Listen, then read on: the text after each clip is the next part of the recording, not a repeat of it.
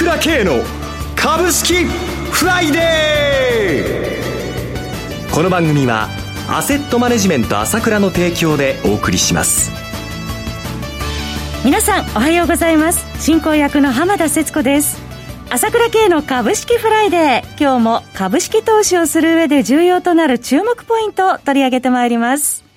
パーソナリティは、アセットマネジメント朝倉代表取締役、経済アナリストの朝倉圭さんです。朝倉さん、おはようございます。おはようございます。よろしくお願いいたします。ます朝倉さん、昨日の日経平均6月のザラバ高値超えてまいりましたね。強かったですね。まあね、2万3000は乗せるだろうとは思っていましたけども、一気にまたこれ、高値をね、まあ6月9日の高値が2万3185円ですから、ざらば高値あったんですけれども、はい、もうあっという間に抜きましたからね。さらに上値を試す動きとなってますけれども。ね。もう普通はね、2万3000重い重いってみんな考えたと思うんですけれども、えー、やっぱりこうなるってことは、もう前から言ってますけど、本当に相場が強いんです。はい上に行きたくて行きたくて行きたくてしょうがないわけよ。えー、だから、あっという間に抜いちゃうわけですね。また、あの、超金利緩和による金余りもありますけれども、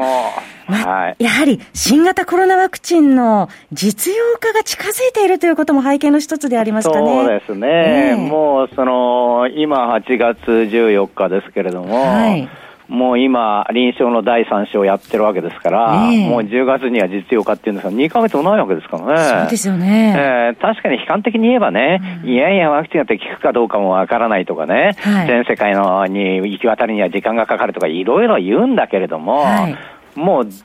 そのあれが実用化できて、えー、ある程度効いたっていうのを見れば、はい、もう先を相場見ちゃいますからね。うんそしたら、まだそれは織り込んでないですよ、相場は。とんでもなくいっちゃう可能性があるからね。はい。ええーとにかく弱気にならないことで相場が上に行きたがってんだから、悲観的な意見は多いですけれども、上だよというふうに思ってた方がいいですよ。それから朝倉さん、今日はオプション S q 算出日ですが、これに絡んだ動きというのはいかがでしょう？そうですね、当然あったと思いますよ。えー、後でもゆっくり説明しますけれども、もう当然 S q は狙われてるわけですから、すべての暴落は日本の S q が関係してる。これは私は言って、ずっともうかなり見られてますけれども、それは、要は株は自由自在に動かせるよ、日本の株なんてね、という海外投資家、いわゆるヘッジファンドの動きがあったわけだけども、それは何も売りだけに適用されることだけでなく、買いに適用することもできるわけですね。はい。え、それでは CM を挟んでそのあたり朝倉さんに詳しくこの後伺ってまいります。鋭い分析力で注目、経済予測のプロ、朝倉慶。日々のマーケット情勢や株式情報、個別銘柄の解説を、朝倉本人とスタッフが、平日16時、メールでおよそ7分の音声を無料で配信中。株の判断に迷ったら、朝倉慶。詳しくは、アセットマネジメント朝倉のウェブサイトへ。本日の市況解説無料メールマガジンにご登録ください。アセットマネジメント朝倉は、証券取引、金銭有価証券の予託、貸付行為は行っておりません。また情報提供する金融商品の取引では、相場変動などにより損失を生じる恐れがあります。取引説明書、契約締結前交付書面などを十分にお読みいただき、ご理解の上お取引ください。金融商品仲介業者登録、関東財務局長金中第605号。さて、今週は連休明け4日立ち会いということですけれども、まあ、オプション S q に絡んだその海外投資家の動きについて、ここから伺ってまいりますけれども。そうですね。はい。まあ、この、日本の隙間、あの、いわゆる年末年始、はい、ゴールデンウィーク、それからお盆、ええこの時期っていうのは参加者が少なくなるので、はい、狙われやすいんですね、えー、非常に簡単に相場が動かせるということで狙われやすいわけです。しかも、この10日が休みになりましたんで、お盆前にこの休日も入りますので、はい、S q に向けて今週も4日しかないということだったんで、はい、まあ動かしてくる可能性はあるなとは思ってはいたんですけれども、まあちょっとただ下にはちょっと動かしづらいはずだなとは思思っていました、私もね。はい、やっぱりこう、今相場はちょっと下に行きづらいので、となると、まあ、ヘッジファンド側、海外投資家っていうのも、この、まあ、先物の決済日はその3、6、9、12ということで、えー、まあ、あ3ヶ月に 1, 1回ということなんですけれども、はい、だけども、この、った玉、先物に関しては最終的には9月の S q で決済になりますので、はい、それまでに、まあ、この、だいぶ空売りっていうかね、あの、売りから入ってたので、あの、売りすぎてるんですよね。で、どっかで買い戻さなきゃなんないということだったと思います。ヘッジファンド側からすればね。はい、そうすると、どうせ買い戻すんであれば、S q を狙って、いっぺんに買い戻して、ある程度上げることで、コールで大儲けして損失を減らそうと。いう思惑は以前から立ててたんではないかと思いますね。そこがやはり今週きれいに出て、えー、これだけの上げになったということだと思いますね。現実に見ても、昨日あたりの売買え代金も確か2兆5000億か。そうですね。ね2兆5000億台が3日ぐらい続いてますね。そうですね。2兆7000億か、そこへらなんで、はい、非常に薄商いなんですよね。えー、だから買い戻しをある程度入れただけで、こういうふうになってしまうわけですよ。えー、まあそういった思惑的な動きと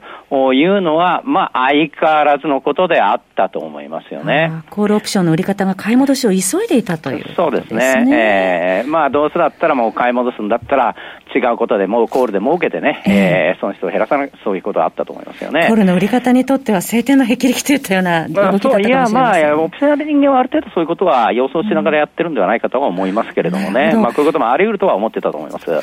また、あの、アメリカの金利の上昇というのも、また目立ってまいりましたね。えー、まあ、それは今言ったのは、まあ、このいわゆる局部的なね、その大きな成長側の動きだったと思うんですけれども、はい、もう一つやっぱり外的な部分で、そういったこう、情勢、情勢ができていたということはあったと思いますね。要は、今言ったように、その金利が、アメリカのね、金利がこの間0.507かそこいらだったんですよね。はい、0.5%割れてしまうかって長期金利ですけどね。一気に0.72まで来ましたね。そうですね、昨日の段階でね。えー、どういうことかって言いますと、はい、まあ、それと同時にずっとナスダックが上がってたのが、はい、反落っていうか、一時反落したわけなんですけれども、えー、要はあ、いわゆるその IT5 社はじめですね、 GAFA はじめ、そういうのばっかり買って、えー、その集中的に買ってるという動きと、もう一つのポジションとして、例えばダウを売ってるとか、日経平均を売ってるとか、まあ、そういうテクニカルな的なポジションを組んでた、それから、えー、米国債は買っているということで、金利が低下しているという、そういうポジションを組んでたその巻き戻しというのは一気に起こったと思うんですよね。はい、だから、えいわゆるここにずっと来て、ダウの方が強かったり、うん、えー、その、まあ、金利が、まあ、その、急激に上がって、はい、えー、米国債が売られたということはあるんですけれども、はい、その商いの一環の中で、今まで売り持ちしていたところを、急激に買い戻すということはあったと思いますよね。それが、あ日経平均もその一つだったということだったと思いますよね。はい、それからは日本株にとって追い風になるのはやっぱりアメリカの金利が上がってきますと、まあ、あ金利差が開くということがありますので、はい、これは円安要因になりますので、はい、まあ、これがやはり上げ要因で、またその意味でもあ上げやすかったと、うん、いうことがあったと思いますね、直近で見る限りは。なるほど。えーえーそれからもう一つはね、あの、それはまあ、海外投資家から見た、あ今までのこの、その、日本株の 流れなんですけれども。国内ではまあ、一連決算出てまいりましたけどもね。そうですよね。えー、やっぱりこの決算が、出尽くしたっていうのは、はい、これも大きかったと思います。要は、あの、まあ、ちょうどね、2週間前ですね、あの、キャノンとか日産とか減配追加すると発表されちゃって、ガクって感じになっちゃって、600円安っていうのがあったんですけども、6日続落という、ね。えー、6日続落ありましたね。えー、あの、やはり悪目っていうのは現実にあったわけなんで、はい、まあ、悪いのは分かってたけど、減配はやっぱりショックだったと思うんですよね。えー、減配っていうのはね、投資家にとってはね。まあ、そういうのが見て、こう、まあ、いわば悪目が全部出た、これ以上悪いところはないわけだから、もう。そうそうそうそう、減配発表になれば、もう業績悪いのは分かってるのこれ以上悪いのはないわけだから、はい、しかも四六がほとんども業績的にはそこっていうことは、もう見えてるじゃないですか。あれだけもう、もう、外に出てダメだってんで、みんなすごい無理してたわけだから、こんなことはまあ今のじゃ世界情勢見れば、もうあれは二度とやんないだろうなってことも想像がつきますから、そういう意味ではもう悪名は出た、決算も出た、その時の一番悪い決算なんですから、えー、そうすればもうそこで悪材料出尽くしなわけですよ。そうすれば、たとえ減配になった株だって、配当はちゃんとあるわけですからね。えー、それでもう予想以上に下がってしまったわけだから、だから取ったことと取ったことと、その、まあ、トヨタなんかは典型ですけれども、はい、確かに、そうですね、4割売り上げが、落ちちゃって黒字になってんですよ。すごい会社ですよね。はい、えー、だからまあ8日連とその後なりなってますけど、ここに直近になってますけれども、まあこれも当たり前だなということだと思うんですよね。はい、さて今後の動きですけど、まあ欧米の経済活動の拡大ということもありますけれども、世界的にどうご覧になってますか？そうですね。えー、もう先ほど言ったように、もう、あの、いわゆるワクチンの実用化っていうのが迫ってってるわけですから、はい、その後はさらなる相場というのがこれから待ってるわけなんだけども、はい、基本的に私が言っているのはいつも言ってますけれども、これだけ大きく崩れた相場が、ナスダックに関しては最高値抜いちゃって、S&P も最高値抜こうとしてるわけですよね、えー、時間の問題。おそらくダウも抜く、日経平均も抜くでしょう。要は、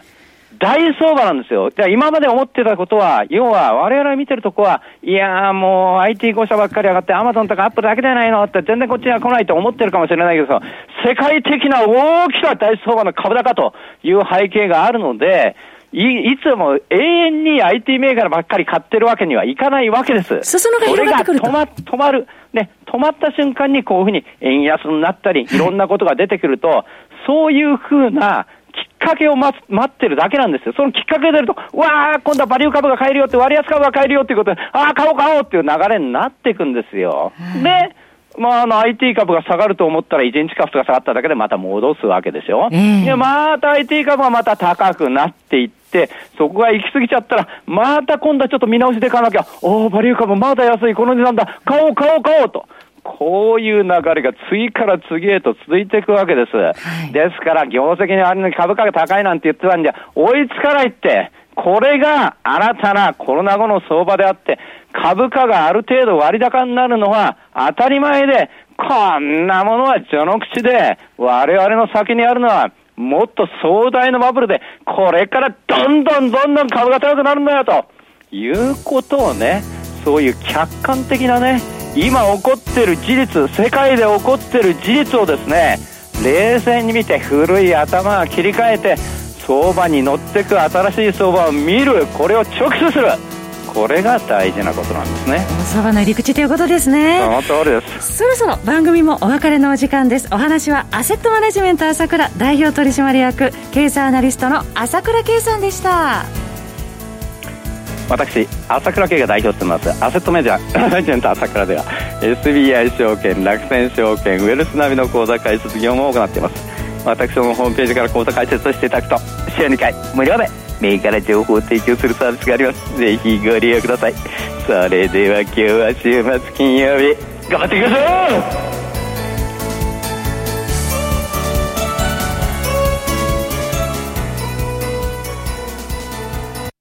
この番組はアセットマネジメント朝倉の提供でお送りしました。最終的な投資判断は皆様ご自身でなさってください。